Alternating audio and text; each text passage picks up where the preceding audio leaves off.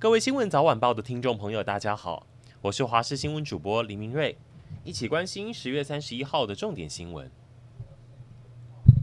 拍卖诈骗集团不法所得买的商品，除了之前像名车、爱马仕包，今天桃园分署拍卖三十条黄金。吸引大家瞩目的一个点是，这些黄金三年前被警方查扣时，市值还只有四千六百万，但经过三年经历疫情、战争，金价飙涨，现在三十条黄金市值飙涨到六千多万，等于说是现买现赚。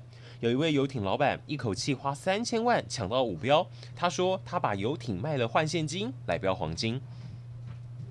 违规驾驶被拦停，来看这位异想天开的男子。台中远警前两天看到一辆违规回转的轿车，远远就朝他先挥手，要他过来接受拦查。没想到驾驶经过远警没有停车，再往前开了一百多公尺。警察追上去后，发现驾驶怎么从刚刚他们瞄到的男生变成女生？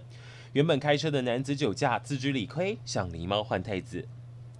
台南一位江小姐说，这个月中在国道三号官田路段遇到可怕意外，一根斧头直接高速朝她飞来，砍在她的车上，车头直接被劈出凹陷。警方现在要厘清，这是有人刻意恶作剧，还是从哪辆车掉下来的？国际状况，关心以哈冲突。现在以色列是已经在加萨走廊发动地面战，甚至在当地插起以色列国旗。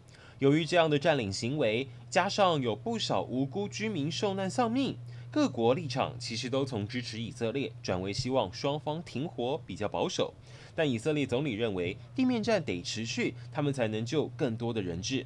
最近，他们就成功救回一位被俘虏的女兵。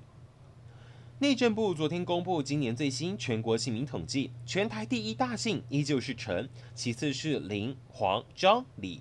比较特别的是，姓黄的民众在这五年来少了两万多人。如果姓郭，是全台老化指数最高的。